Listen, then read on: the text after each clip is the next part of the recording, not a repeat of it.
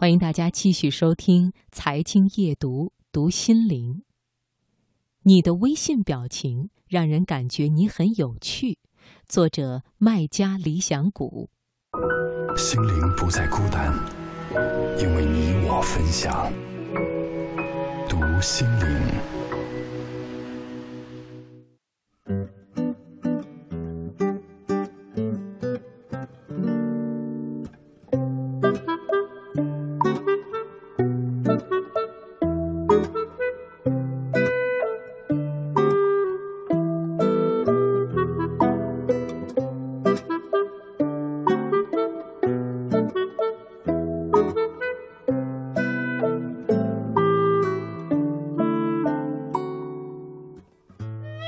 那天被老板批评了，心情有点郁闷。坐在电脑前，看着微信的小图标一直闪个不停。打开一看，是一位刚认识不久的朋友，他发了一个偷偷躲在门边的表情，询问我是否能转载我们的文章。说实话，当时心情真的很沮丧，于是就只回复了他一个“好”字。后来。过了很久，他才回复，一脸抱歉的表情说：“不好意思，刚刚被领导骂了。”随后他又发了一个超级乐呵的表情。我问：“被骂了还这么开心？”他说：“我才刚毕业呢，被骂表示公司对我是有期望的。”他于是又发了一个水上飞翔的表情。那一瞬间。我隔着电脑都觉得这个姑娘很可爱。其实，现在很多工作的对接都是见不到屏幕身后的人，两个人的线上交流是唯一能感知对方的方式。我想大家既然是谈工作，也是交朋友，没有人喜欢和一个机器人一样的人交谈。随后。我们便交流起那些让人茶饭不思、令人绝望的文案。我们各自吐槽，又相互打气。末了，他又发了一个有趣的表情。那一瞬间，我的心情突然就好了。和这个姑娘才认识不到一天，但是她满满的正能量却着实让人心暖。那些飞扬的表情。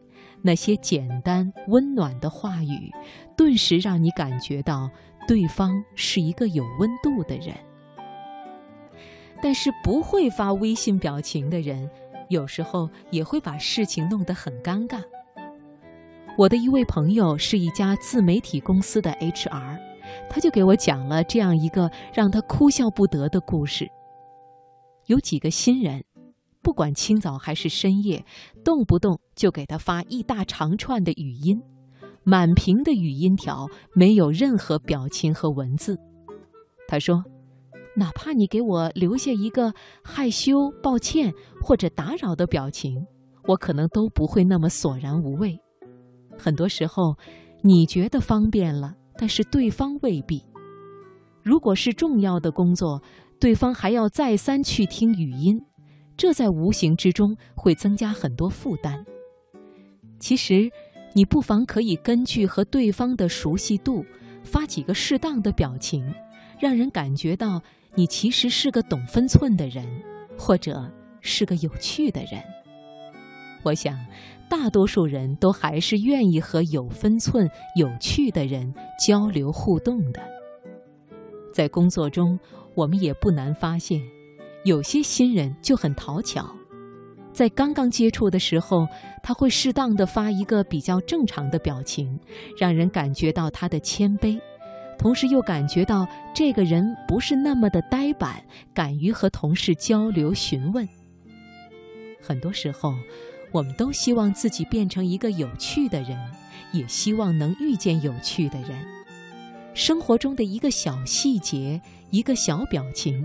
其实都会变成一个有趣的对谈，认真的与人交流，你会发现，其实这个时候的自己也很有趣。朱光潜先生说：“我生平不怕呆人，也不怕聪明过度的人，只是对着没有趣味的人，要勉强同他说应酬话，真是觉得苦。对着有趣味的人，你并不必多说话，只是默然相对，心领神会，便会感觉到朋友之间的无穷乐趣。所以，尽量去做一个有趣的自己吧，然后去遇见有趣的人。我们应该意识到，无趣的不是这个世界，不是工作，更不是生活，而是我们没有坚持那些有趣的方式。